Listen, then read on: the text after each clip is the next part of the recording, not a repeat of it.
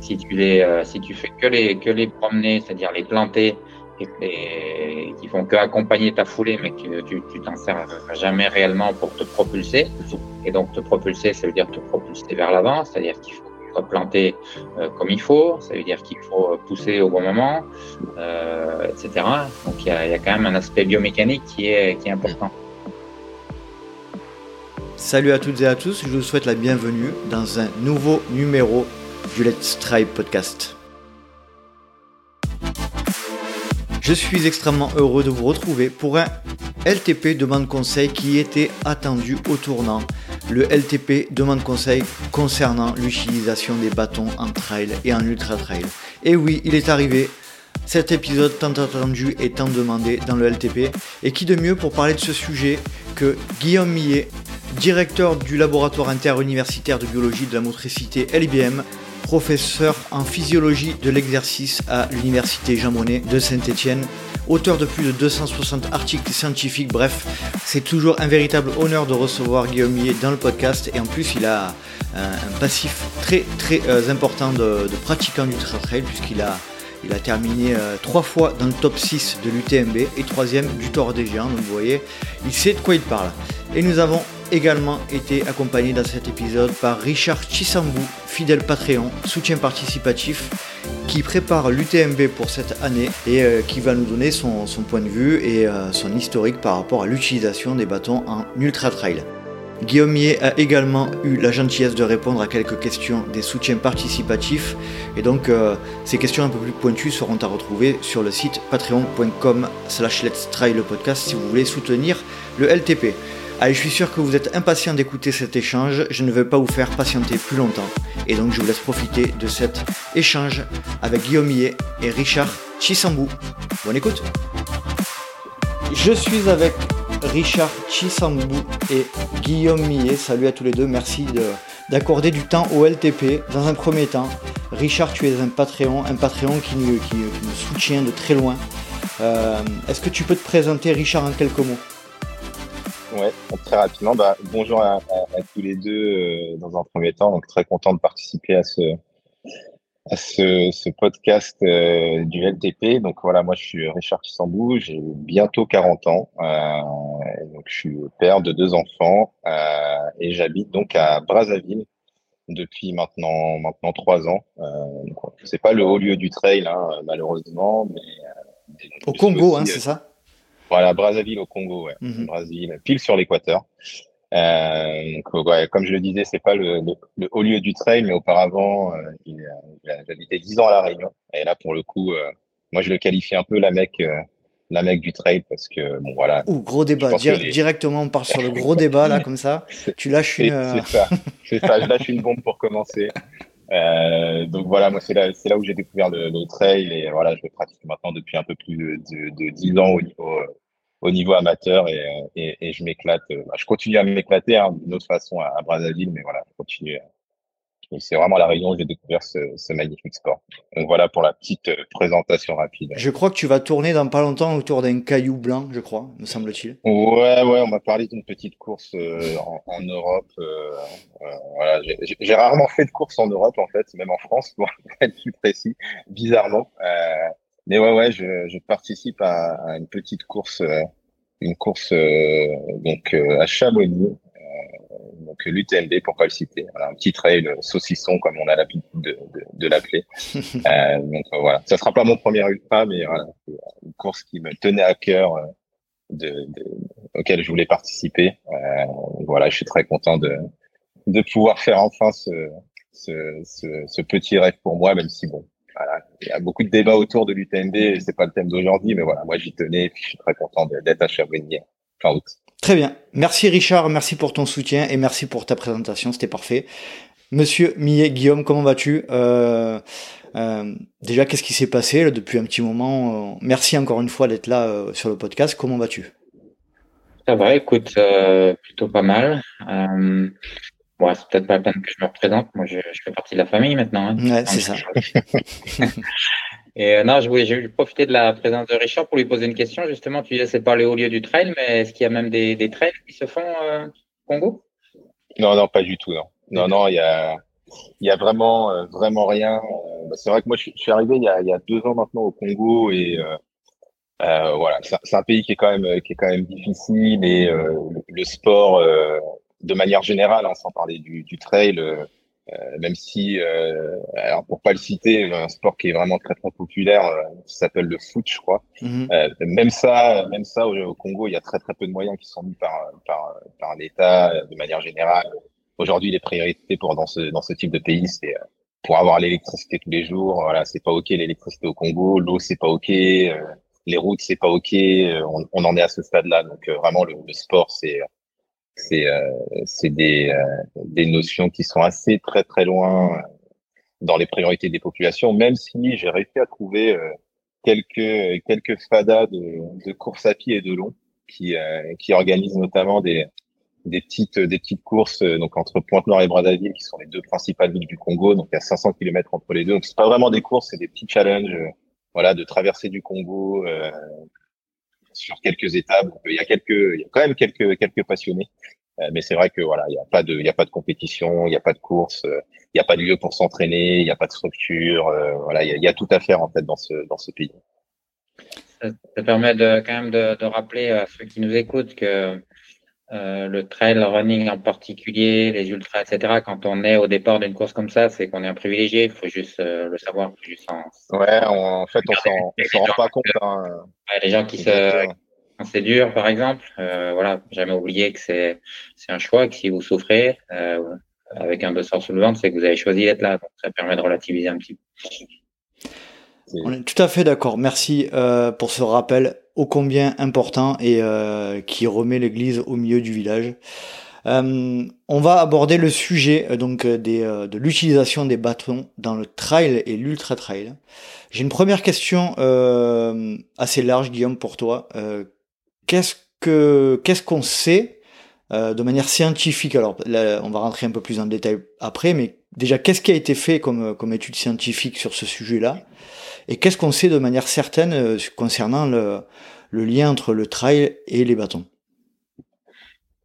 Alors sur le lien spécifique entre trail running et bâton, en réalité, il y a assez peu de choses euh, qui ont été faites. Euh, il y a quelques quelques études, mais vraiment quelques études. la, plupart, alors il y a quelques études qui se sont intéressées à l'utilisation des bâtons, à l'effet qu'ils peuvent avoir sur la biomécanique, euh, les, forces euh, au sol, etc. Mais la, la majorité, c'est plutôt en mode rando. et entre elles, ouais, non, vraiment, ça se compte sur les sur les doigts d'une main, pour pas dire pour pas dire encore moins quoi. voilà. Donc il y a, ouais, y a pas pas grand chose. Ça enlève, ceci étant dit, ça enlève pas euh, comment dirais-je, une discussion que l'on peut avoir sur leur, intérêt, même si c'est pas euh, explicitement euh, sous-tendu ou étayé par des données scientifiques précises, et en particulier, par exemple, sur l'effet du niveau de performance, sur la nécessité d'utiliser des bâtons, etc.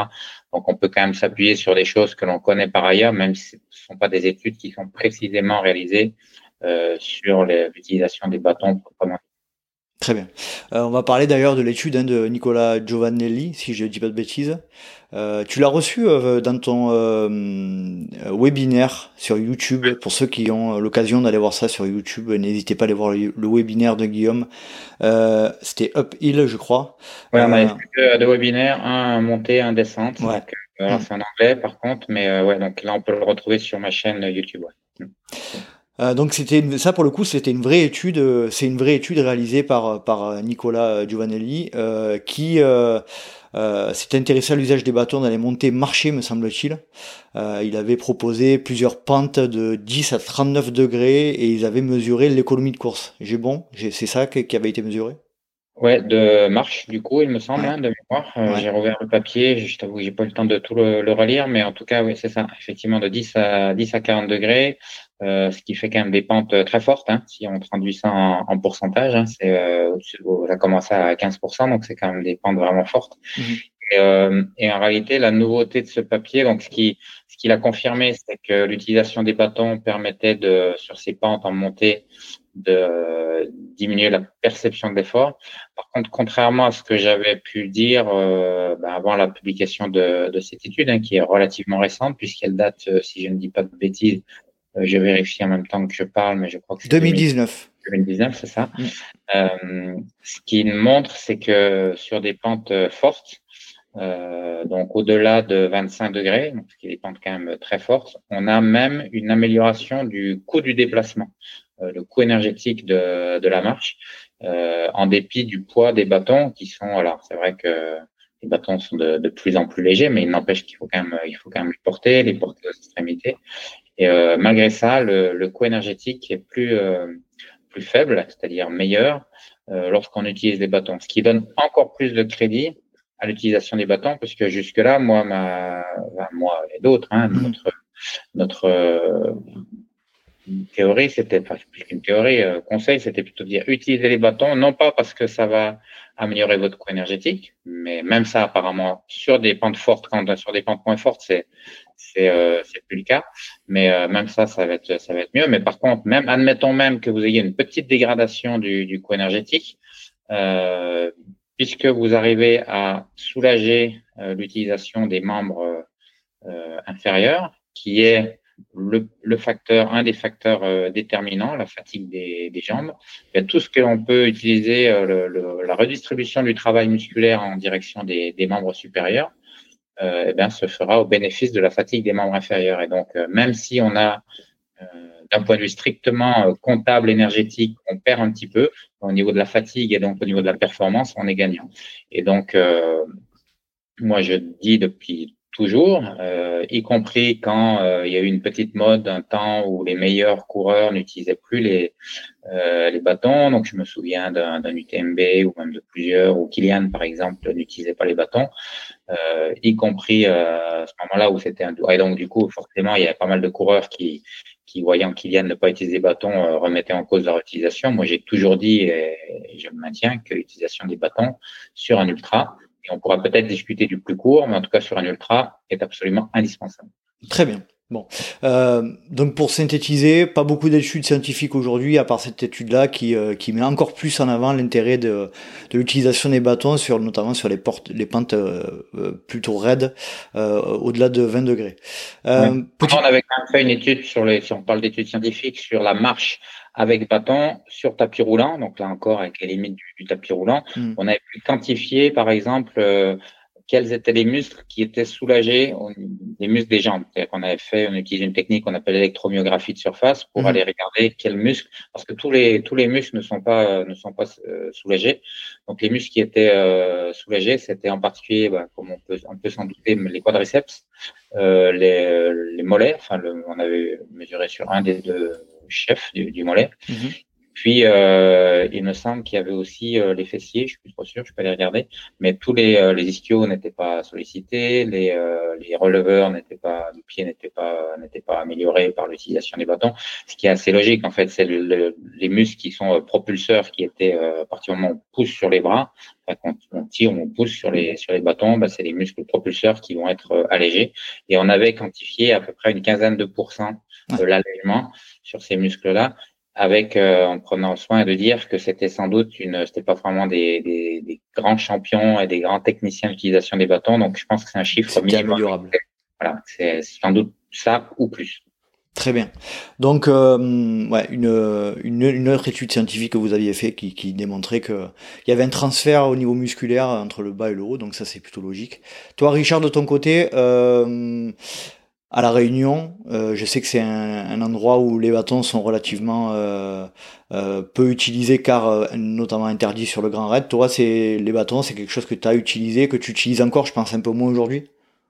Ouais, bah alors en, fait non, c'est justement c'est le, contraire. Je l'utilisais pas du tout à la Réunion parce qu'effectivement j'ai beaucoup pratiqué à la Réunion et que sur la plupart des courses les bâtons sont interdits. Euh, donc euh, je me posais même pas la question de savoir de l'utiliser ou pas ou d'en acheter ou pas. Et c'est quand j'ai commencé à, à avoir ce projet UTMB, euh, c'est un peu plus, euh, bah moi, euh, je pense comme beaucoup d'amateurs, en regardant ce qui se fait sur les courses, en regardant sur les, les chaînes UTMB, en voyant bah, les personnes utiliser les bâtons, bah, je me dis, je me suis dit qu'effectivement oui, il doit y avoir un intérêt si eux l'utilisent bah, je pense qu'il y a un intérêt. Et moi, j'ai commencé à utiliser les bâtons dans le cadre de, de ma préparation pour, pour l'UTMB depuis 2019, parce que je devais participer en fait à, à, à l'édition Covid. donc malheureusement, ça a été ça a été reporté. Donc c'est là que j'ai commencé à, à, utiliser les bâtons. Et par rapport à ma propre expérience, effectivement, sur des sorties très longues, euh, j'ai ressenti quand même beaucoup moins de, de fatigue musculaire au niveau des, de, de la chaîne postérieure. Euh, par contre, euh, bah, forcément, euh, quand on n'utilise pas, bah, j'ai tout de suite eu des courbatures les premières fois sur, sur tout ce qui était membre inférieur. mais oui, j'ai vu, enfin, on va dire de ma petite expérience, j'ai vu quand même pas mal de moins de fatigue et la possibilité de, de voilà de, pouvoir se entraîner plus rapidement derrière. Donc voilà, ça reste purement purement une expérience personnelle. Il y a rien de il y a rien de théorique, il y a rien de démontré, mais voilà, c'est ce que j'ai pu ressentir de mon côté. Hein. Très bien. Euh, Guillaume, sur la partie euh, purement physio, là, dans un premier temps, je souhaite aborder ça. Euh, j'ai cru entendre dire que les meilleurs euh, résultats de VO2 max, alors la VO2 max, hein, on, va, on, va, schématiser, c'est la cylindrée du moteur. Euh, les meilleurs résultats étaient avec l'utilisation de, de bâtons, me semble-t-il, et on dit aussi que les, les, les plus grosses VO2 sont, sont, notamment les skieurs de fond, etc.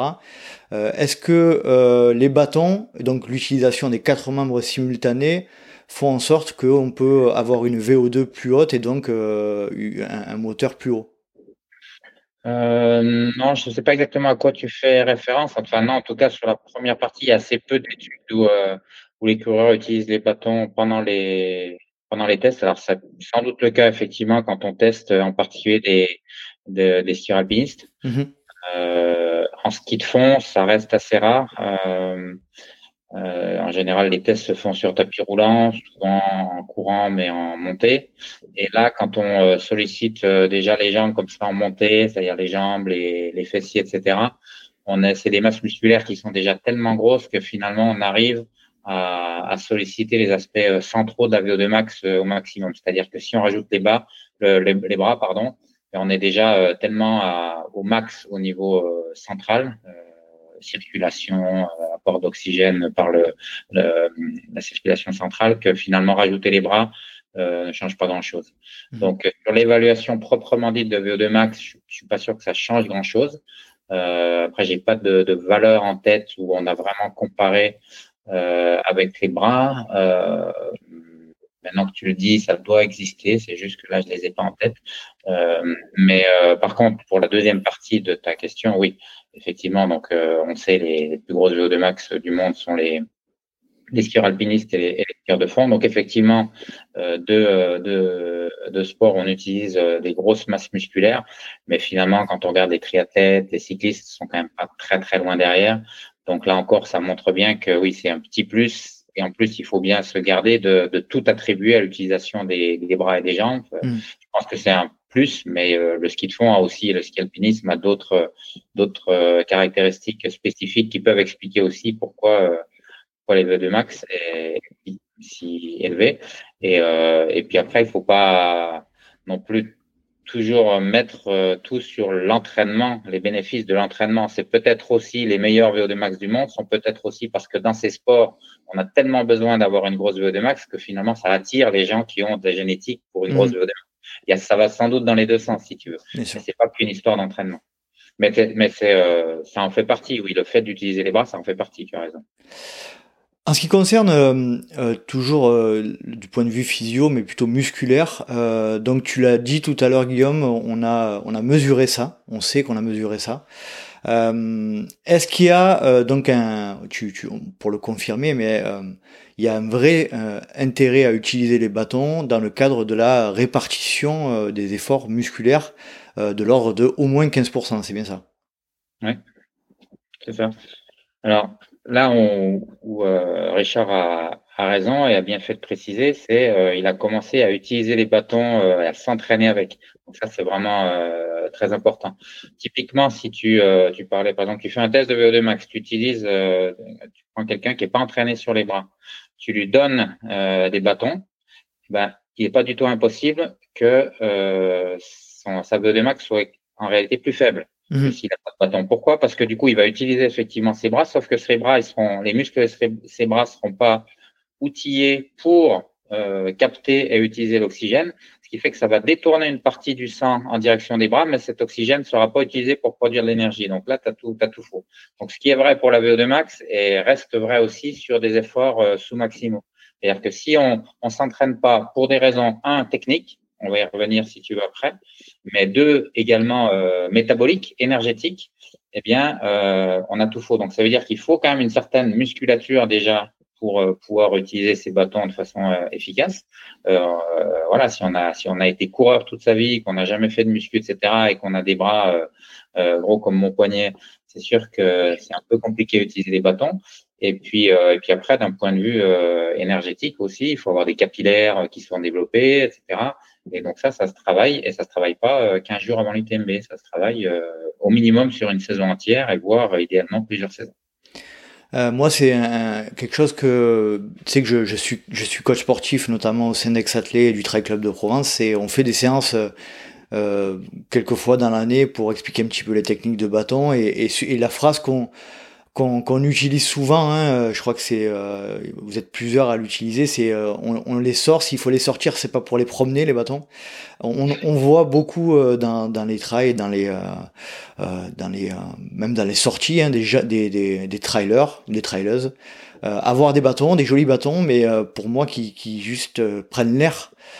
et là où, là où je pense qu'il y a un vrai intérêt à ce que cet épisode euh, ait un impact, c'est que euh, à sortir les bâtons, il faut pas qu'ils sortent pour rien. Quoi. Tu t'en penses quoi, toi? Je pense que c'est un peu aussi ton leitmotiv. Hein. Oui, ouais, bah c'est exactement ça. C'est-à-dire qu'il faut euh, s'être entraîné avec, comme je viens de dire, et puis il faut aussi savoir s'en servir. C'est clair. Si tu les, si tu fais que les que les promener, c'est-à-dire les planter et, qui font que accompagner ta foulée, mais que tu, t'en sers jamais réellement pour te propulser. Et donc te propulser, ça veut dire te propulser vers l'avant, c'est-à-dire qu'il faut planter euh, comme il faut, ça veut dire qu'il faut pousser au bon moment, euh, etc. Donc il y a, y a, quand même un aspect biomécanique qui est, qui est important.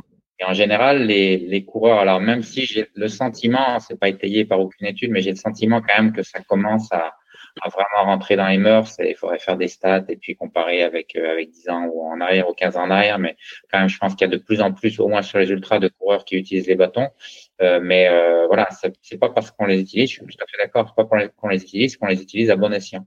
Donc euh, la plupart des gens qui n'utilisaient pas les bâtons à l'époque ou qui voulaient pas en entendre parler, c'était euh, parce qu'ils savaient pas s'en servir.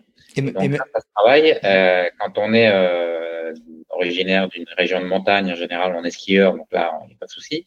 Par contre, quand on est un pur coureur euh, du sud, euh, de l'ouest de la France, par exemple, bah oui, on, ça tout, tout s'apprend. Hein. C'est pas très compliqué. C'est plus compliqué d'apprendre le piano que d'utiliser les bâtons, mais quand même. Mais on en revient à ce que tu disais tout à l'heure, c'est-à-dire que euh, le fait de les utiliser sans vraiment pousser et se propulser avec, ça, ça, ça, déjà d'une, ça sert à rien, mais au contraire, ça va même plus loin, c'est-à-dire que ça, ça, ça, ça fait dépenser de l'énergie inutilement. Ouais, ça, ça vole du, du sang entre guillemets aux jambes. Euh, si c'est pour euh, que ça ne serve pas à se propulser euh, et que ça ne serve pas à soulager les jambes, voire dans certains cas, j'ai déjà vu des coureurs qui plantaient carrément les bâtons vers l'avant, ce qui fait que ça les repousse vers l'arrière. Donc là, effectivement, c'est pas fantastique. On va en parler un petit peu de. Vas-y, Richard, je t'en prie. Ouais, effectivement, pour euh, rebondir ce que tu dis, je pense que c'est pas. On a l'impression qu'utiliser des bâtons c'est simple, mais déjà euh, il faut faire l'effort de les sortir. Donc euh, déjà ça demande ça demande une technique parce que on peut les porter devant, derrière, sur le dos. Il faut avoir faire l'effort de, de, les sortir. Et quand on est sur de l'ultra et qu'on commence à être fatigué, on se dit ah bah non mais là j'en ai pas besoin. Donc c'est vrai que ça demande ça demande un vrai entraînement en fait je trouve parce que c'est pas si trivial que ça d'utiliser des des, des, bâtons et comme tu dis, euh, bah, les, les, enfin, les prendre sans les sortir, bah, ça fait du poids en plus aussi qu'il faut porter. Donc ça demande vraiment, euh, vraiment un, entraînement et une technique en fait. C'est c'est pas juste euh, une, une, une, rando avec des bâtons, ça, ça s'apprend vraiment. Euh... vrai que la partie, ça c'est vrai que c'est des choses dont on parle jamais, mais ne serait-ce que les, les sortir en, sans sans s'énerver, sans dépenser d'énergie bêtement, les mettre, euh, je, je, ne sais pas combien de temps pour les pour les, les rigidifier, etc. C'est des choses qui s'apprennent. C'est un peu comme euh, Je veux dire, si tu es, euh, si alpinisme et que tu sais pas euh, mettre et défaire tes pots rapidement, ben oui, tu vas perdre du temps, tu vas t'énerver pour rien. Là, c'est un petit peu la même, c'est un petit peu la même chose. Puis après, il y a le côté dans l'utilisation, l'aspect technique. Il y a outre l'utilisation, effectivement, la bonne, la bonne orientation des forces, la bonne efficacité euh, mécanique, on dirait. Euh, mais il y a aussi le fait de, de savoir les planter quand c'est un tout petit peu plus technique, euh, éviter de mettre entre deux pierres pour qu'ils se cassent si on a des bâtons un peu fragiles. Donc tout ça, c'est des choses qui se, sont des choses qui se travaillent à l'entraînement et encore une fois, qui ne travaillent pas 15 jours avant de prendre le départ d'une course. C'est clair. Euh, euh, Pascal Ballucci, là, il a fait un petit article là sur le pape euh, récemment, une mise à jour, suite d'ailleurs à la à l'étude de Nicolas Giovanelli et il disait que tu avais dit en 2012 effectivement dans ton premier ouvrage la performance en ultra alors là on, se on se vraiment on, se s'axe vraiment sur l'ultra la performance nécessite la performance en ultra trail nécessite un compromis entre la préservation des membres inférieurs et l'économie de déplacement. C'est ce que tu disais tout à l'heure, c'est que pour toi, euh, alors tu es revenu un peu en arrière suite à l'étude de Nicolas, mais tu disais qu'en gros, euh, quand on utilisait les bâtons, ça nous permettait de nous préserver au niveau des membres inférieurs, mais on y perdait un peu en économie de course, et a priori, d'après cette nouvelle étude, eh ben, l'économie de course n'est pas forcément dégradée non plus, donc on a encore euh, une nouvelle fois euh, vraiment intérêt à, à les utiliser, et ce, j'ai l'impression, dans n'importe quelle situation, que ce soit n'importe quel format. Alors, euh, le bémol, c'est quand même que l'étude de Giovanelli, elle commence à des pentes qui sont quand même vraiment élevées. Donc, effectivement, la question se pose plutôt sur des pentes de 5-10%. Est-ce qu'on utilise les bâtons? À partir de quand on utilise les bâtons? C'est-à-dire qu'effectivement, quand c'est roulant, on les a dans le sac. À partir de quand on les sort pour euh, se propulser? Et là, je pense que tout le monde n'est pas d'accord. Moi, je suis un tel euh, partisan des bâtons que j'ai à l'époque, alors euh, bon, faut dire il n'y avait pas le matériel d'aujourd'hui, mais les bâtons euh, légers multibrins existaient déjà, hein, Red Light et compagnie, ça existait déjà à l'époque. Et moi, je j'avais fait le, choix de à l'époque de, mais je dis pas que c'est une bonne idée et qu'il faut faire ça.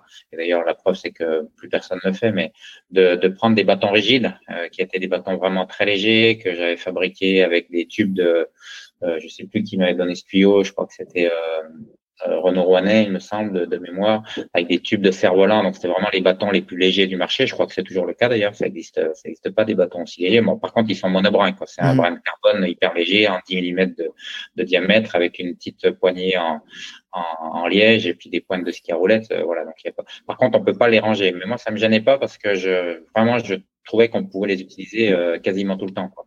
Alors, c'est vrai qu'en descente roulante, voilà, tu vas pas les utiliser. En descente très raide, l'utiliser pour te freiner un petit peu. Euh, donc là aussi, pour t'économiser sur le, le, travail excentrique en descente. Et puis, euh, dès que la pente commence à être un petit peu euh, positive, mais sur des pentes relativement faibles, eh ben, moi, je trouve qu'on peut arriver à courir en utilisant quand même les, les bâtons. Euh, et puis après, quand on marche, évidemment, euh, encore plus, et plus la pente est raide, et plus les bâtons sont, sont utiles. Donc euh, voilà. Après, je, comprends que tout le monde ne partage pas cet avis, et puis que certains préfèrent l'utiliser les bâtons uniquement quand la pente est très raide. Et puis après, as la question que tu posais, c'est au-delà de dire à, quand est-ce qu'on les utilise, à quelle pente on commence à les utiliser, c'est à quelle distance commencer à l'utiliser. Ce qu'on sait, c'est que sur des kilomètres verticaux où là c'est vraiment très raide, euh, même si c'est très court, la plupart des coureurs les utilisent.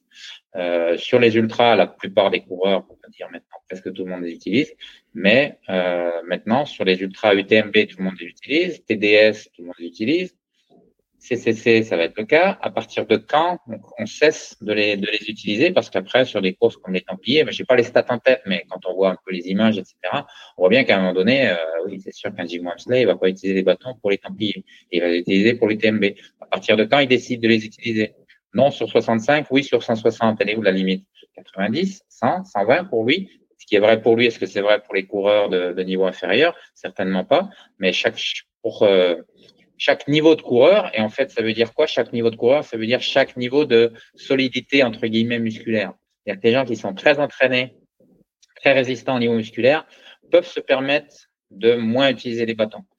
Mais moins on est entraîné, et plus les bâtons sont utiles sur des distances courtes. Je sais pas si j'ai été très clair. Très clair. Très clair. Euh, là où je me pose quand même la question, c'est euh, est-ce que sur un, tu, tu as répondu un petit peu, mais est-ce que sur un KV, euh, on n'a pas euh, ça, ça, ça, ça crée pas plus de problématiques d'utiliser les bâtons que de pas les utiliser au vu de ce que ça peut apporter. enfin, moi, je note que les meilleurs utilisent quand même les bâtons pour aller battre les, les records des, des KV. Donc, non, non, il faut, il faut les utiliser sur les KV, c'est sûr. Mm. Et du coup, euh, après, sur les distances, je me souviens de, il y a très longtemps, alors, une dernière été, je suis pas allé sur les, sur les Templiers, mais je me souviens que Thierry Breuil, à un moment donné, avait sorti les bâtons sur les Templiers.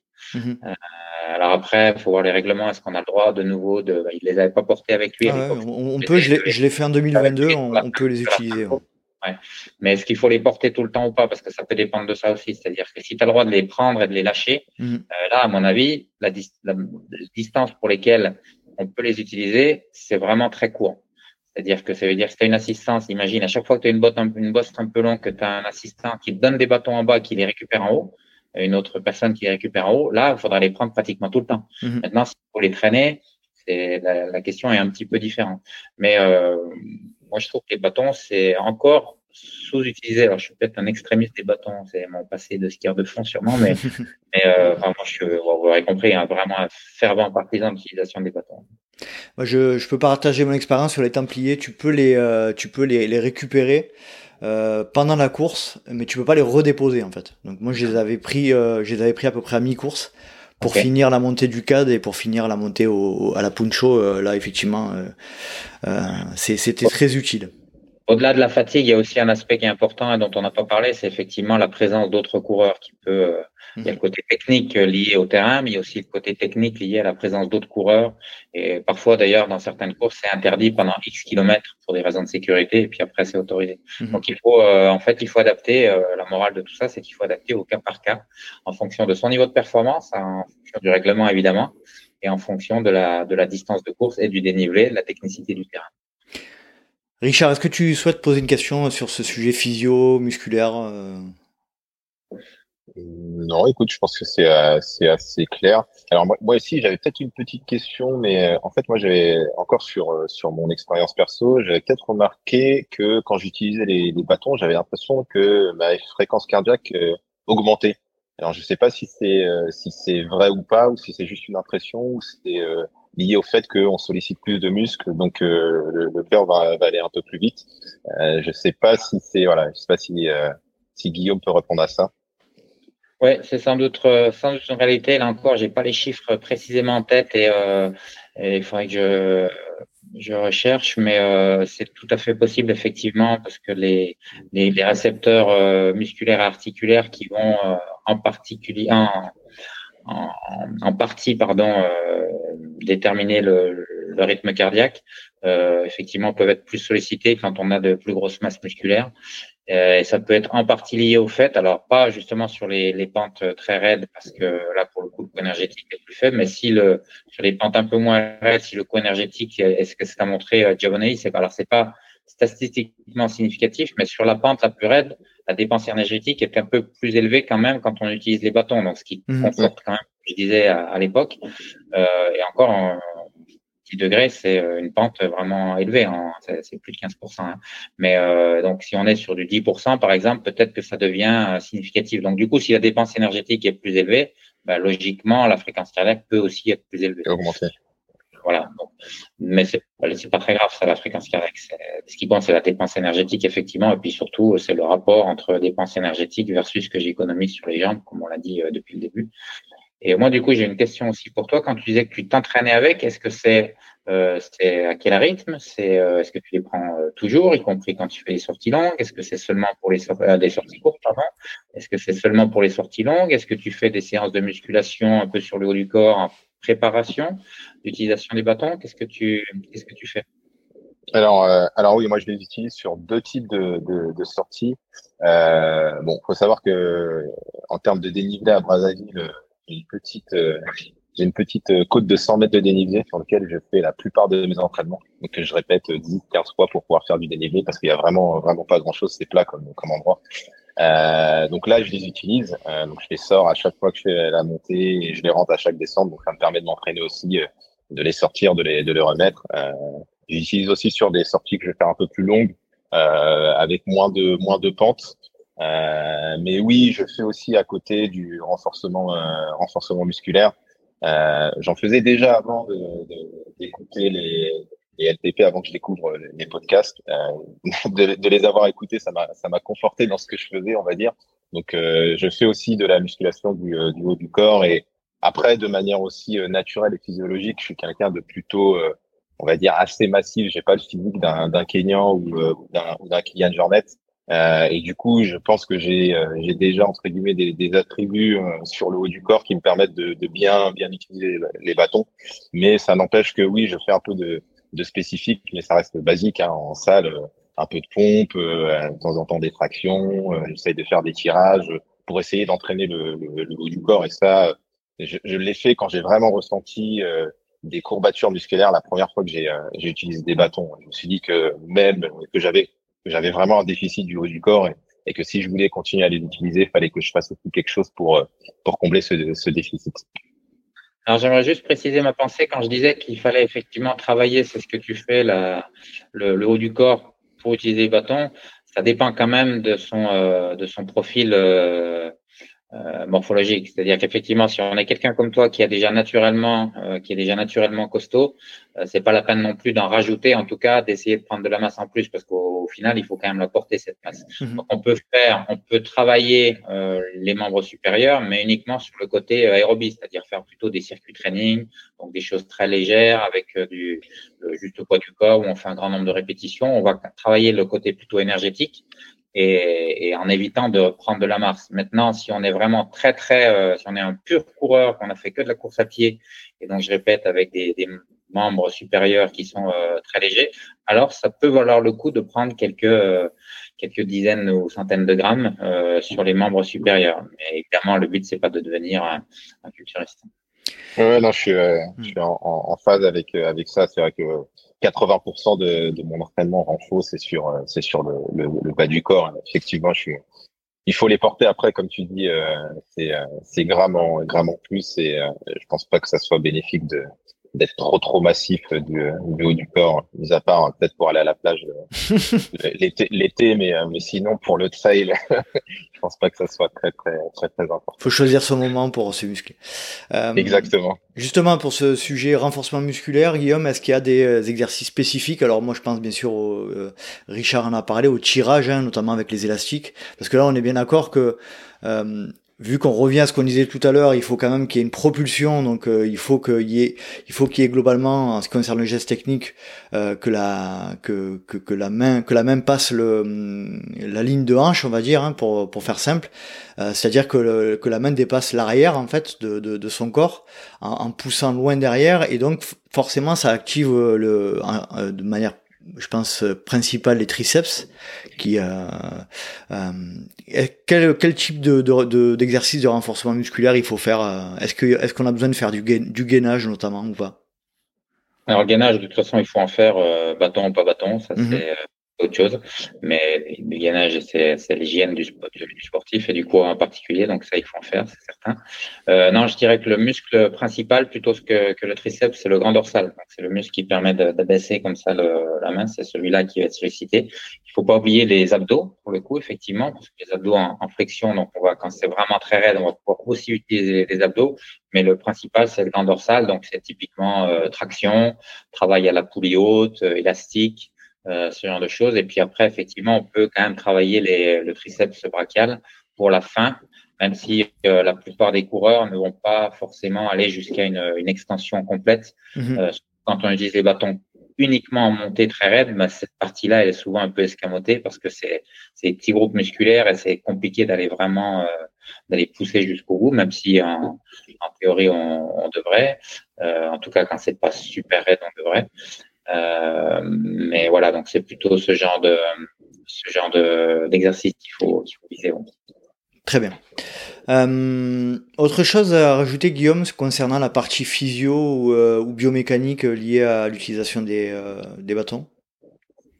Ouais, après non, on va parler plutôt de la partie pratique, donc la, la technique. Je pense qu'on va en parler dans la, deuxième partie, non, sur l'aspect euh, sur l'aspect physio. Non, juste revenir peut-être sur euh, quelque chose que j'ai évoqué un peu rapidement sur le fait qu'on voilà, on peut bien penser que l'économie des jambes ça peut se faire aussi en, en descente sur le travail excentrique et, euh, et ça veut dire ne pas forcément aller euh, très vite dans les premières descentes parce qu'on va utiliser les bâtons. Donc c'est sûr que si on court euh, comme un dératé dans les premières descentes, utiliser les bâtons, ça risque d'être plus euh, encombrant, voire dangereux qu'autre chose. Mais ça tombe bien parce qu'en tout cas sur un ultra, on n'est pas censé faire les premières descentes rapidement. Donc bien penser économie des jambes dès le début et les bâtons. donc c'est bien sûr ça va dépendre de la vitesse de course, mais les bâtons vont être un moyen également de, de s'économiser dès les premières descentes. Très bien. on va passer sur la partie technique de bâton. Euh, on, voit, on voit pas mal de choses. On voit euh, donc, euh, moi de mon point de vue, il y a deux techniques principales à utiliser, donc la marche alternée, hein, avec le planté du bâton, par exemple de la main droite, en alternance avec la pose du pied gauche, un peu comme la marche nordique. Et on a le, le, planté du bâton simultané qui va, sur lequel on va planter les, deux bâtons en même temps, et puis on va venir pousser très très loin derrière, le, enfin, comme on le disait, euh, autant que possible. Euh, tu confirmes que c'est les deux seules techniques qu'on peut utiliser, ou est-ce qu'on peut utiliser aussi la, la technique de la marche à l'amble Alors je, je, précise, la marche à l'amble, c'est euh, euh pied et main, euh, pied et bâton du même côté. Moi, de mon point de vue, c'est pas forcément une technique qui est judicieuse dans le cadre du, du trail. Euh, ton point de vue, Guillaume, sur ce, ce sujet-là?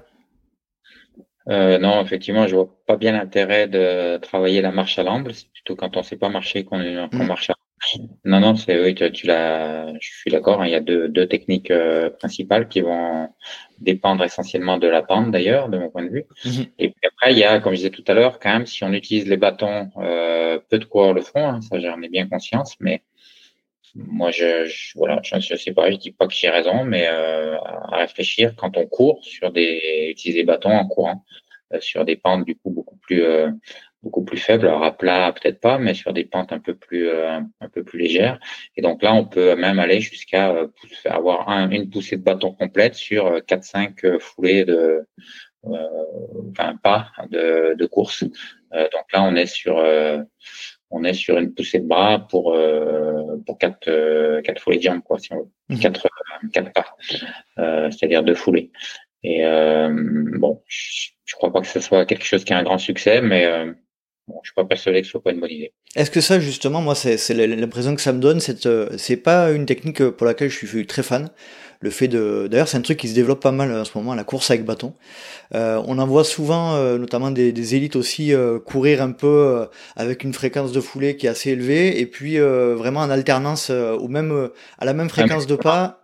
C'est pour ça que je te, je te excuse-moi, mais c'était pas dans l'idée de dire je cours à une grande fréquence et j'utilise mm. les bâtons comme si je marchais avec euh, simultanément avec les une synchronisation entre les bras et les jambes. Là, il y a une dissociation entre les bras et les jambes, mm. c'est-à-dire que j'ai un, un, temps de une foulée, euh, une fréquence de jambes qui est supérieure à mon ma fréquence de bras.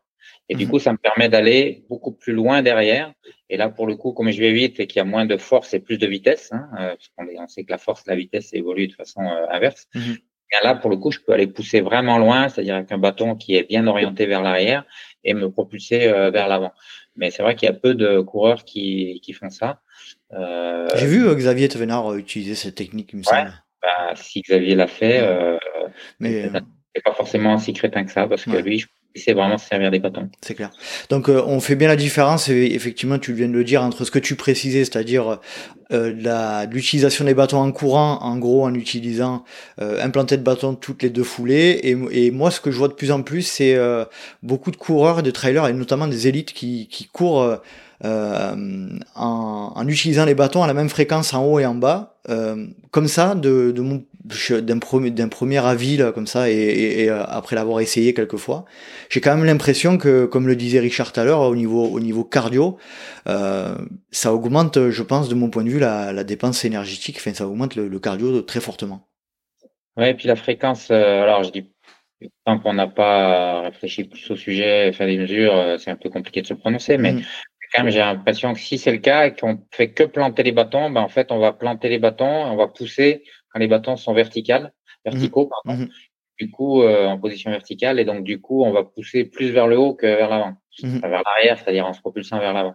Et là, pour le coup, d'un point de vue biomécanique, euh, efficacité mécanique, c'est pas forcément euh, génial, mais mais voilà. C'est donc moi, comme ça, si je devais me prononcer, je serais un peu sceptique aussi, mais encore une fois, faisant des peut-être des études, je, j'avais pas forcément ça en tête, donc je te, je te crois. Je te montre, je t'enverrai des vidéos d'exemples que j'ai en tête.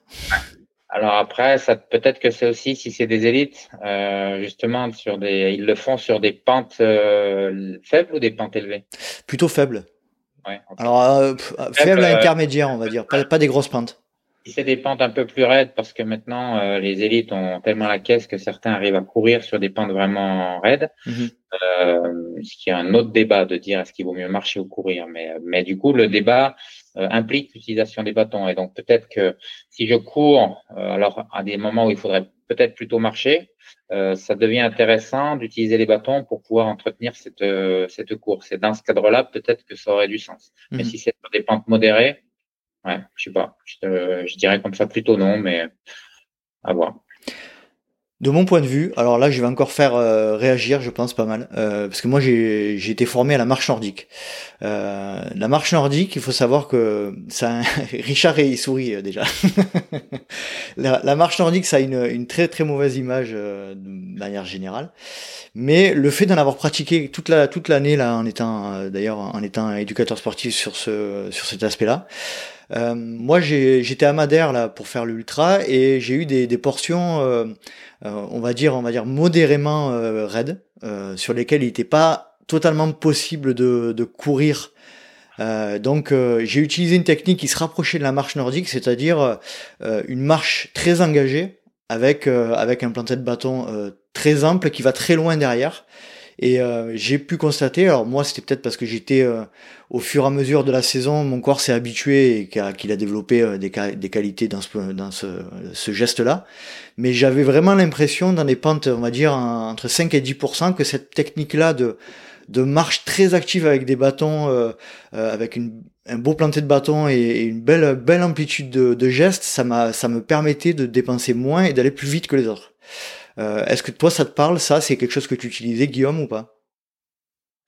Ouais, alors c'est plutôt en courant, mais ça revient un peu à ce que je te disais tout à l'heure, c'est-à-dire mm. en allant très loin derrière, mais en le faisant en courant. Après, si tu es euh, dans un moment de la course où tu es fatigué et que tu n'arrives plus à emmener euh, à courir sur des pentes très faibles, euh, oui, pour moi, ça a du sens, effectivement, de continuer à faire ça. Effectivement, si tu as, du coup, comme la pente est plus faible, qu'il y a moins de résistance, moins de force, tu peux euh, effectivement pousser bien loin derrière, même si tu que des petits muscles, là, des, des, mmh des, des triceps brachiaux qui sont des, des petits muscles hein, par rapport aux grands dorsaux. Mmh. Bah là, oui, tu peux vraiment aller pousser et avoir une, une, une, poussée complète, y compris d'ailleurs, ça peut même aller jusqu'à l'extension du poignet. Bah, si tu as fait de la marche nordique, tu Tout dois à savoir. Et l'ouverture de main, notamment. Voilà, l'ouverture de main et avec en, lâchant vraiment le, la main derrière. Mais ça, on en parlera tout à l'heure parce que ça, c'est essentiel et beaucoup de mmh. trailers le font pas, y compris d'ailleurs euh, à bon niveau. Euh, bah, on peut en parler maintenant. Hein, je euh. suis tout à fait, tout à fait d'accord avec toi. Et, euh, et oui, peut-être que ça n'a pas très bonne presse, mais à mon avis, à tort, parce que la marche nordique, c'est vraiment. Alors, je sors un peu du côté euh, trail running, mais en tout cas d'un point de vue sport mm. santé, c'est euh, un des meilleurs, une des meilleures activités physiques, un des meilleurs sports. Enfin, je sais pas si on appelle ça un sport ou une activité physique, mais en tout cas qui existe, c'est. Ouais, vu, vu, vu comment c'est pratiqué en, en, compétition internationale notamment, on peut dire que c'est clairement un sport. Hein. Je, pour pour l'avoir vu, ça, ça vaut le coup de. de, de le fait que ça soit pratiqué en compétition, moi là, je suis un petit peu plus, un petit peu plus. Ah, faut regarder, faut regarder. Plus technique sur la marche parce que c'est pas, pour moi, c'est pas naturel. Hmm. Mais, euh, mais après, chacun fait ce qu'il veut et, chacun trouve son plaisir où il, où il veut. Mais en tout cas, sur, euh, pour revenir au trail, oui, si on est euh, fatigué et qu'on n'arrive plus à emmener le, la course, alors hmm. utiliser cette technique euh, marche nordique sur le plat ou plat montant, euh, ça a absolument du sens de mon point de vue. Je suis d'accord avec toi. On va, on va parler de, de cette notion de, d'ouverture de, main. Tu, tu en parlais juste avant. Tu peux préciser pourquoi c'est, intéressant d'aller jusqu'au bout du geste? Ouais. Bah, pour deux raisons. La première, c'est justement, on va être euh, à des angles de bâton qui sont euh, très bien orientés, donc qui vont permettre de pousser vraiment vers l'avant et de moins en moins vers le haut. Donc ça, c'est, on a quand même besoin d'aller vers l'avant. Ça, c'est une bonne chose. Et puis, la deuxième euh, chose, c'est encore plus vrai quand la vitesse augmente. C'est-à-dire en ski de fond, par exemple, c'est vraiment indispensable, mais ça reste vrai, euh, ça reste vrai en, entre elles. Si tu ouvres bien la main, donc je vais essayer de, je vais essayer de mimer là devant, je vais mettre devant la caméra, je sais pas si ça, donc si tu ouvres vraiment bien la main à la fin, c'est-à-dire tu vas vraiment ouvrir carrément la main et avec la dragonne qui va rester dans la main, ça permet de faire ça et le bâton va revenir de façon automatique dans la mmh. main et tu n'as pas besoin de faire l'effort musculairement de revenir. C'est-à-dire tu vas jouer sur l'élasticité pour que ça revienne automatiquement. Et là, tu gagnes, tu gagnes énormément d'énergie et tu gagnes de la, du relâchement d'une façon générale. Et, euh, et je, donc, je me répète, il y a pas mal de coureurs euh, qui ne savent pas faire ça, enfin, qui n'ont jamais pris l'habitude. Euh, et il y a gagné pas mal de ce point de vue-là, y compris euh, parmi les coureurs élites. quand j'en vois passer des fois, je me dis qu'il y a encore un peu de travail euh, et pourtant c'est des super, ce sont des super coureurs. Ouais, parce qu'on voit très régulièrement des coureurs, même élites comme tu le dis, hein, euh, euh, utiliser les bâtons plutôt sur la sur l'avant et avec euh, très peu cette notion de, de pousser pousser vers l'arrière. Et je pense que c'est là où l'intérêt des bâtons est le plus important, de mon point de vue. Exactement. Richard, est-ce que tu veux réagir sur ce point de vue technique, utilisation des bâtons? Euh, juste pour euh, revenir sur le, euh, côté euh, marche nordique, en fait, ça me faisait sourire tout à l'heure parce que c'est vrai que l'utilisation des bâtons, moi je discute des fois avec des amis, ils me disent ah tu prends des bâtons, ça sert à rien, ça fait un peu vieillot en fait sur sur sur les bords. Et je souriais parce que mon, ancien coach donc à la Réunion qui est le coach de Renault Odyssea Réunion donc je pense que vous connaissez Odyssea qui, euh, qui, euh, qui lutte contre euh, la, la, partie cancer des, des, seins et qui était coach de l'association et du, du club de, de, trail aussi, était aussi coach de, de marche nordique. Et donc nous, on le charriait souvent sur, sur, le fait qu'il partait avec ses bâtons le week-end, alors qu'à la Réunion, on n'en utilisait pas. Voilà, c'est pour ça que je souriais tout à l'heure pour la, pour la petite anecdote. Et d'ailleurs, je le salue si je, je, lui transmettrai le lien pour qu'il écoute. Donc Jacques Alban Chartier. Super. Euh, à partir de quel moment, Guillaume, on est... Euh... Alors, tu vas me dire c'est personnel. Euh, je sens ta réponse arriver de loin. Euh, à partir de quel moment on a un intérêt à passer en double implanté simultané des deux bâtons plutôt qu'une marche alternée? Euh, ouais, ouais c'est, alors c'est pas seulement personnel euh, en fonction de son niveau, mais c'est aussi, ça dépend aussi de la du terrain, je pense. Euh, quand les, quand c'est un peu glissant, etc. Ouais, t'aimes peut-être bien avoir deux appuis pour réellement te, te tracter, hein, euh, en réalité. Donc tu vas te, tu vas vraiment te tracter et puis du coup euh, replanter tout de suite le plus, le plus rapidement possible, parce que si t'as pas cette euh, ce, triple appui là pour le coup, bah, les que tu recules un peu. Donc quand c'est glissant, tu vas sans doute le faire aussi un petit peu plus tôt que si le terrain est vraiment très euh, très sec et puis qu'il n'y ait pas de y a pas de problème d'accroche. Euh, ouais, donc c'est vraiment compliqué de donner euh, de donner un pourcentage comme ça, mais euh, en tout cas autour de à partir de, de 20%, je pense que ouais la, la double double planter ce, comme ça, je dirais à la louche, mais c'est vrai que je me, je me suis jamais, après, moi, je l'ai toujours fait, ce que fait tout le monde, euh, après, au feeling, hein, aux sensations. Donc, euh, et après, des études où ils ont vraiment euh, fait ça, euh, pareil, peut-être que j'ai des choses qui m'ont échappé, mais j'en connais pas. Où on a réellement comparé à partir de quand. Je sais pas si Giovanelli n'avait pas fait une autre étude là-dessus justement où il s'était amusé à regarder ça. Euh, mais bon, apparemment, j'ai pas fait mon travail euh, avant de, de venir. J'aurais dû réviser un petit peu la hmm. littérature. Peut-être partout. Hein. Je, je, suis même pas sûr que ça soit le cas. Ça se trouve, je l'ai rêvé. Euh, ben oui, donc c'est personnel, effectivement. Tu fais les questions, les réponses, c'est bien. de toute façon, moi, je pense qu'on le sent. Euh, j'ai l'impression. Après, il y en a qui sont très à l'aise. Euh, je pense à Thomas Pigua qui, qui, euh, qui est très, je suis là très très tard, en fond, même sur des pentes très élevées, sur de la marche alternée. Euh, on, on, doit le sentir aussi quand c'est quand, quand, à quel moment on est à l'aise, on est moins à l'aise, euh, et à quel moment c'est plus efficace. Je pense qu'aussi il faut se faire pas mal confiance sur ce point de vue-là. Euh, Guillaume, t'en penses quoi? Ouais, ça, change aussi, euh, c'est personnel, mais c'est aussi, euh, ça dépend donc de l'accroche, comme je l'ai dit, mais ça doit dépendre aussi, en théorie en tout cas, du moment de la course. C'est-à-dire que quand t'es pas fatigué, effectivement, tu peux dire sur des pentes un peu plus raides, tu vas pouvoir tolérer l'utilisation d'un bras alterné, c'est-à-dire tu vas forcer sur un bras puis l'autre.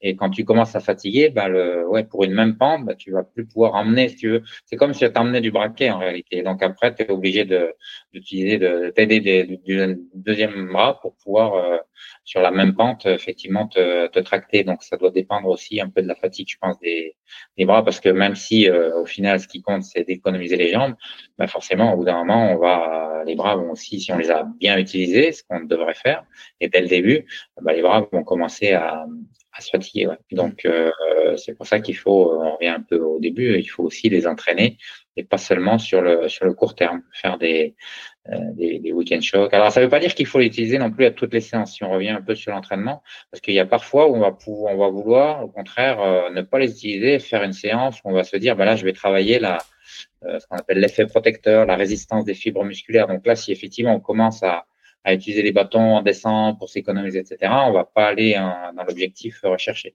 Donc c'est des stratégies à avoir. De oui, j'apprends à m'en servir. Oui, j'utilise mes bâtons pour pouvoir euh, euh, être bien d'un point de vue physiologique, y compris sur les, les membres supérieurs.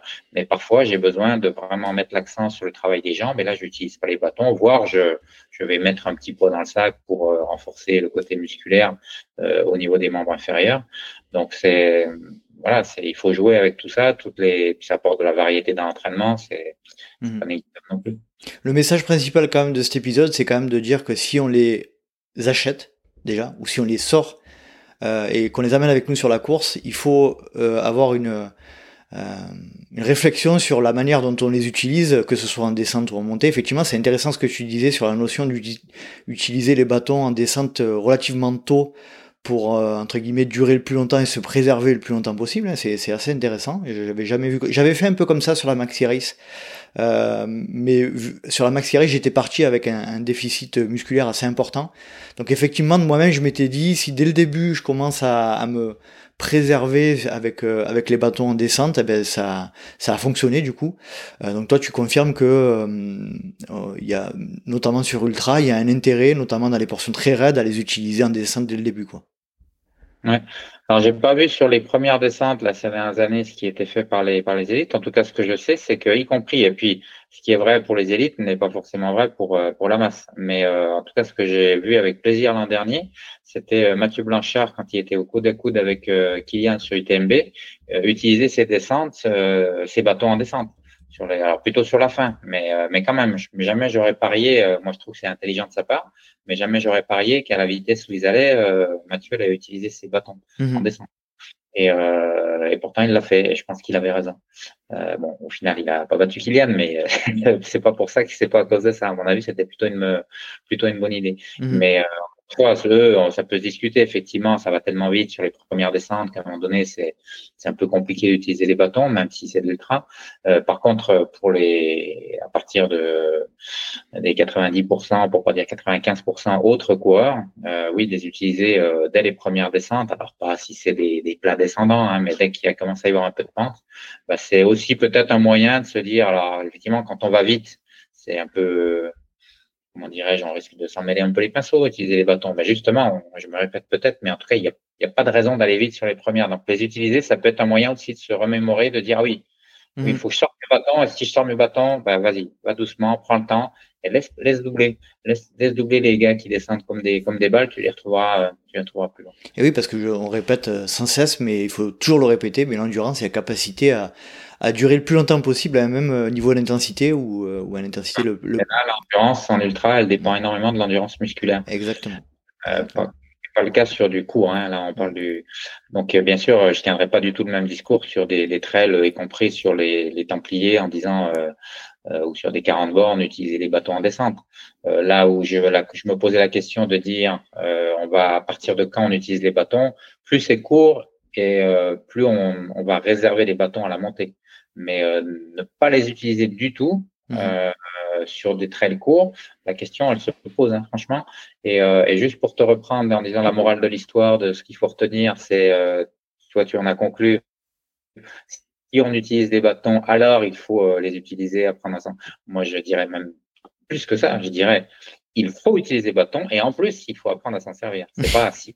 Pour moi, c'est pas si. C'est indispensable, absolument indispensable si on vise euh, allez, au-delà de 80 pour une grande partie des coureurs et pour tout le monde euh, pour des, des formats sans max.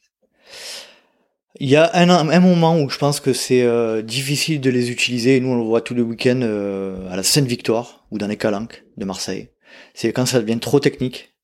Euh, en montée, je pense que c'est euh, quand c'est trop trop raide, trop technique, où il est difficile de mettre de, de, les utiliser. Clairement, je pense que là, il faut C'est pour ça que c'est intéressant aussi de faire des, des. Euh, mais là, clairement, je pense qu'il y a vraiment un intérêt à ne pas du tout les utiliser. Quoi. Oui, alors après, toutes les côtes ne sont pas forcément techniques. Et là, maintenant, avec l'avantage de pouvoir ranger les bâtons facilement, euh, le poids de ces bâtons qui sont euh, qui sont très légers, de plus en plus légers, c'est euh, bah oui, tu les utilises effectivement. Tu peux les avoir dans le sac et peut-être que sur certaines côtes, tu vas pas les utiliser. Maintenant, si toutes les montées, tu es obligé de mettre les mains. Vois pas effectivement trop l'intérêt de, de traîner les bâtons. Je crois pas qu'il y ait énormément de trails où tu dois mettre les mains dans toutes les montées. Quoi. Un sujet aussi qui est intéressant à, savoir et on pose souvent la question, notamment au club, euh, quelle est quelle doit être la bonne taille euh, des bâtons? Alors moi dans mon livre je donne le chiffre de 70% de la taille. Ok. 70% de la taille. Donc je prends ma taille, je fais 0,70. Ok. Il n'y a pas là, là encore une fois c'est pas hum, c'est pas un peu personnel aussi de la, en fonction de la longueur de bras, de la, la, la manière dont on ressent les choses aussi, parce que moi je suis quelqu'un qui utilise les bâtons et qui préfère les utiliser un peu plus petits que ce qu'on préconise, parce que euh, sinon j'ai l'impression que quand ils sont à la taille euh, théorique, euh, j'ai l'impression que notamment dans les pentes raides, je dois aller chercher trop au, au niveau du mouvement. Est-ce que, est-ce que ça te fait le même effet, Guillaume? Ouais, alors pour une fois que je te donne pas une réponse de Normand et que je te disais pas que ça dépendait, euh, tu me portes à le dire. Mais oui, oui, tu as sans doute raison. Euh, en tout cas, on peut partir de, ce, de cette taille euh, et puis après faire, si on a l'occasion d'essayer les bâtons effectivement d'un différentes tailles. Et même si tu veux mon avis, euh, en fonction justement des pentes et de, du profil, etc. Peut-être que les bâtons, si on était euh, vraiment euh, tous des pros, on pourrait avoir plusieurs tailles de bâtons et choisir les bâtons aussi en fonction de ça. Mhm. Mais là, on commence à, on commence à, je crois pas qu'il y a beaucoup de coureurs qui en soient là. Ça commence à être un petit peu pointu. C'est clair. Richard, est-ce que tu souhaites euh, poser une question, rajouter quelque chose concernant la partie matérielle? Bah, écoute, non, non, moi j'ai vite pris ma calculatrice là pour faire le, calcul par rapport à, à la taille de, de, mes bâtons et je suis bon, je suis dans les 70, donc je suis plutôt plutôt rassuré. Nickel. Mais, euh, mais généralement, tu trouves, euh, effectivement, quand tu achètes des bâtons pour la première fois, un, un peu sur Internet, on te donne un peu ce, ce genre de, de conseils. Si tu sais pas trop euh, quelle taille choisir, bah, je pense que c'est à peu près la règle qui s'applique qui s'applique de manière générale. Ouais. Alors sachez que sur la... en, ski de fond, pardon de te couper, en ski de fond, il y a, chaque année pratiquement, il y a le débat qui est revenu, qui est remis sur le tapis, euh, quelle est la bonne taille. Des fois, euh, la mode, c'est que les bâtons soient un peu plus longs, puis après on revient en arrière et de nouveau, leur longueur diminue. Donc, euh, bon, voilà, il n'y a pas de, il a pas de vérité non plus. Et effectivement, peut-être tu as raison. Euh, des coureurs seront un peu plus à l'aise avec avec des bâtons un peu plus courts et d'autres un peu plus longs. Donc, ouais, faites-vous votre propre idée. Mais bon, en tout cas, ça donne une base. En tout cas, sur la marche nordique, c'est 0,80, je crois. Là, et donc ils sont. Moi, je pense quand même que plus on a, si, si on a l'objectif de les utiliser sur des pentes raides, je pense quand même qu'il faut euh, avoir une notion de d'avoir des bâtons un peu plus courts. c'est mon avis personnel. Ouais, mais justement, 0,80 pour du trail, ça serait trop grand. Non, non, non, mais je veux dire, c'est le, justement le fait qu'en marche nordique, on soit plus euh, hum. sur des sur des dimensions plus grandes, ça montre aussi que euh, plus c'est pas là et plus les bâtons doivent être grands, quoi. Je pense. Je pense.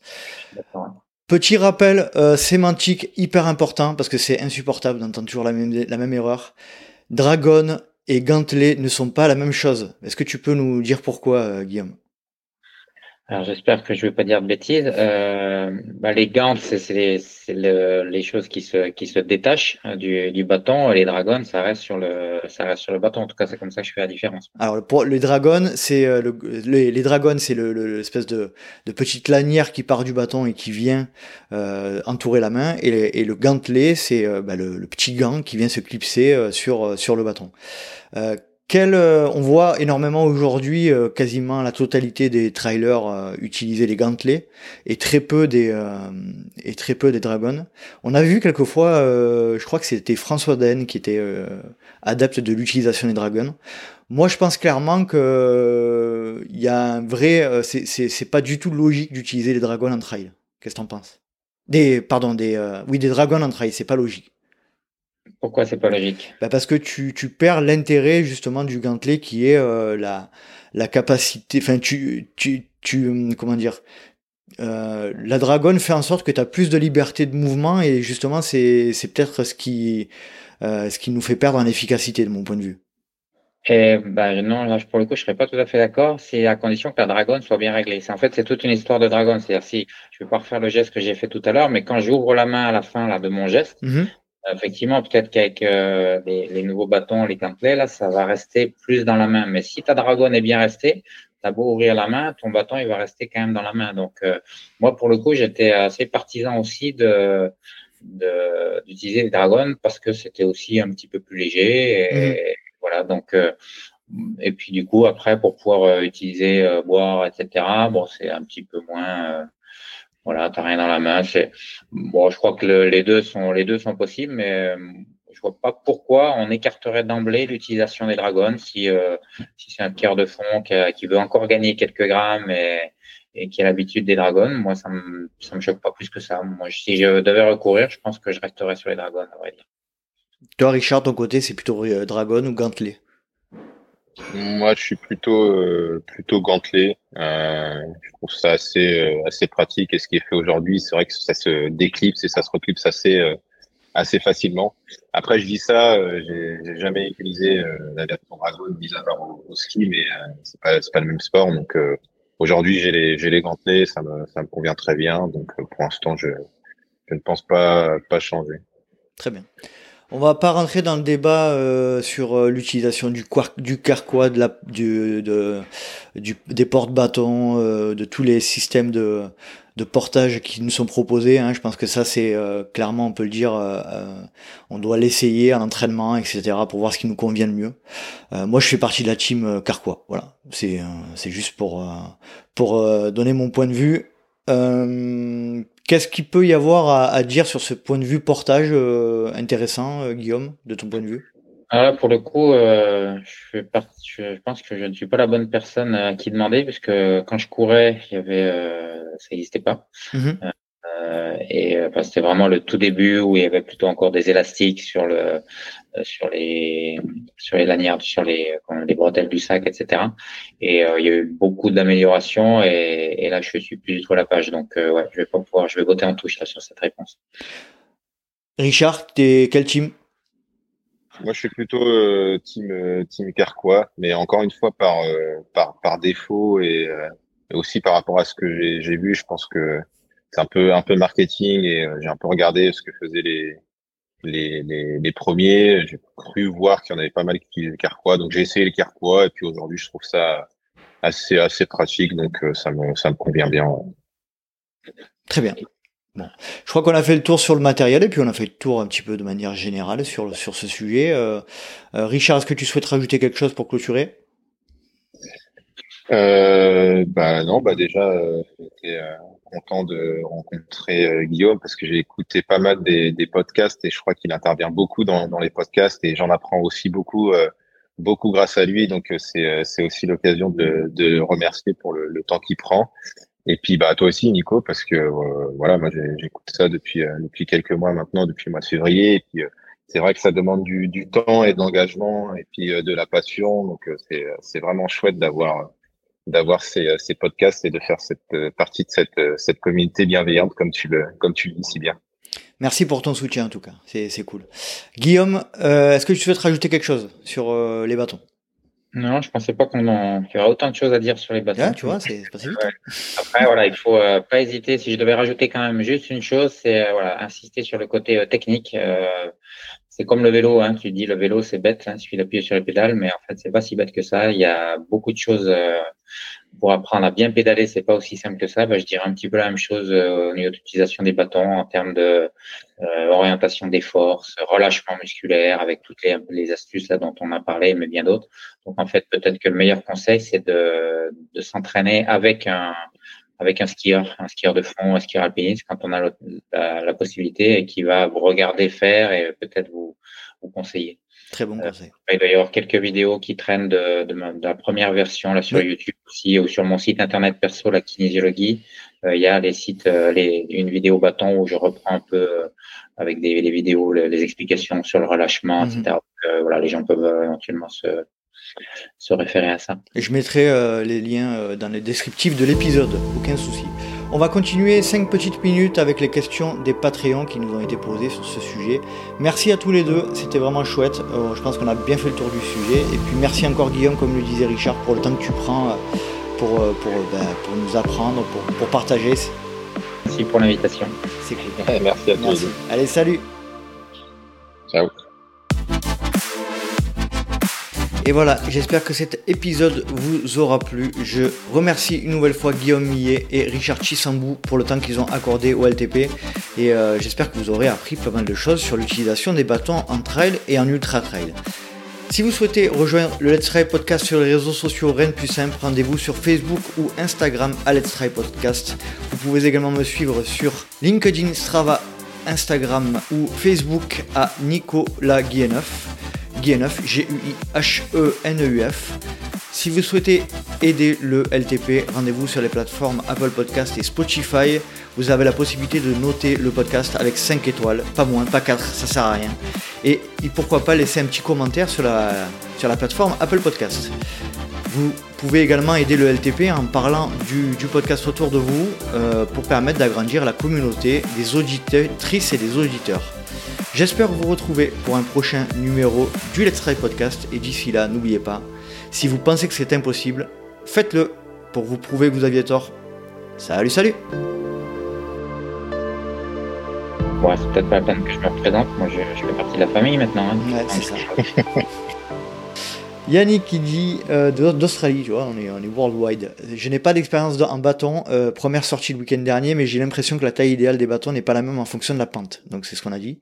Sur une forte pente, je me sens très à l'aise avec des 120, mais j'ai l'impression que sur pente faible, j'aurai une meilleure poussée avec des 125. Donc ça, on y a répondu. Euh, moi, je suis tout à fait d'accord avec cette analyse, je trouve. et puis enfin, la dernière question, après je t'embête plus. Est-ce que s'entraîner avec les bâtons permet d'augmenter la VO2 entre parenthèses, plus de muscles en action, est-ce que l'utilisation en forte descente freinage permet de limiter la fatigue musculaire? Je crois qu'on a répondu aussi aux deux questions de euh, par rapport à Julien Caron. était euh, très clair au début là quand on a parlé de ça effectivement et, je crois que s'entraîner effectivement sur des séances, euh, je crois qu'on l'a pas abordé du tout ça donc bon c'est un peu tard, hein, j'aurais dû penser avant mais je peux, je, peux, je peux rajouter un, petit insert dans l'épisode si tu veux, si tu veux que ce soit vraiment que ce soit dit euh, dans l'épisode. Ouais. La question qui est évoquée ici, c'est le fait de, s'entraîner à haute intensité avec des bâtons pour utiliser plus de, masse musculaire. Et effectivement, ça peut être, ça peut être une bonne idée. Hmm. Et euh, y compris d'ailleurs en marchant sur des pentes très très raides, marcher très vite avec des bâtons sur des pentes très raides peut être un moyen de travailler euh, VO2 max, de faire des séances d'intensité. Donc c'est une, c'est une bonne idée hmm. d'utiliser les bâtons aussi pour ça. C'est pas réservé aux séances longues et week-end choc. Ça peut être aussi un hmm. moyen de le faire. Euh, et encore une fois d'apporter de la variété dans l'entraînement. Donc euh, c'est une excellente suggestion. Oui, d'ailleurs, ça permet en, en, plus de travailler et les capacités. Euh, les capacités physiques cardio-respiratoires et, et la technique de, de marche, puisque la marche, c'est vraiment un, geste particulier. Donc, ouais, c'est un double avantage. Ça veut dire des, quand même des gros niveaux de force, donc ça va être aussi un espèce de petit renforcement musculaire naturel sur le haut du corps. Donc, c'est une bonne idée, y compris même des, moi, je suggérais de faire des, des foulées bondissantes, des, par exemple, l'intermittent 30 secondes, 30 secondes, en foulée bondissante avec les bâtons sur une pente euh, légère. Et euh, ça, c'est un bon moyen pour te faire péter la pièce. c'est clair.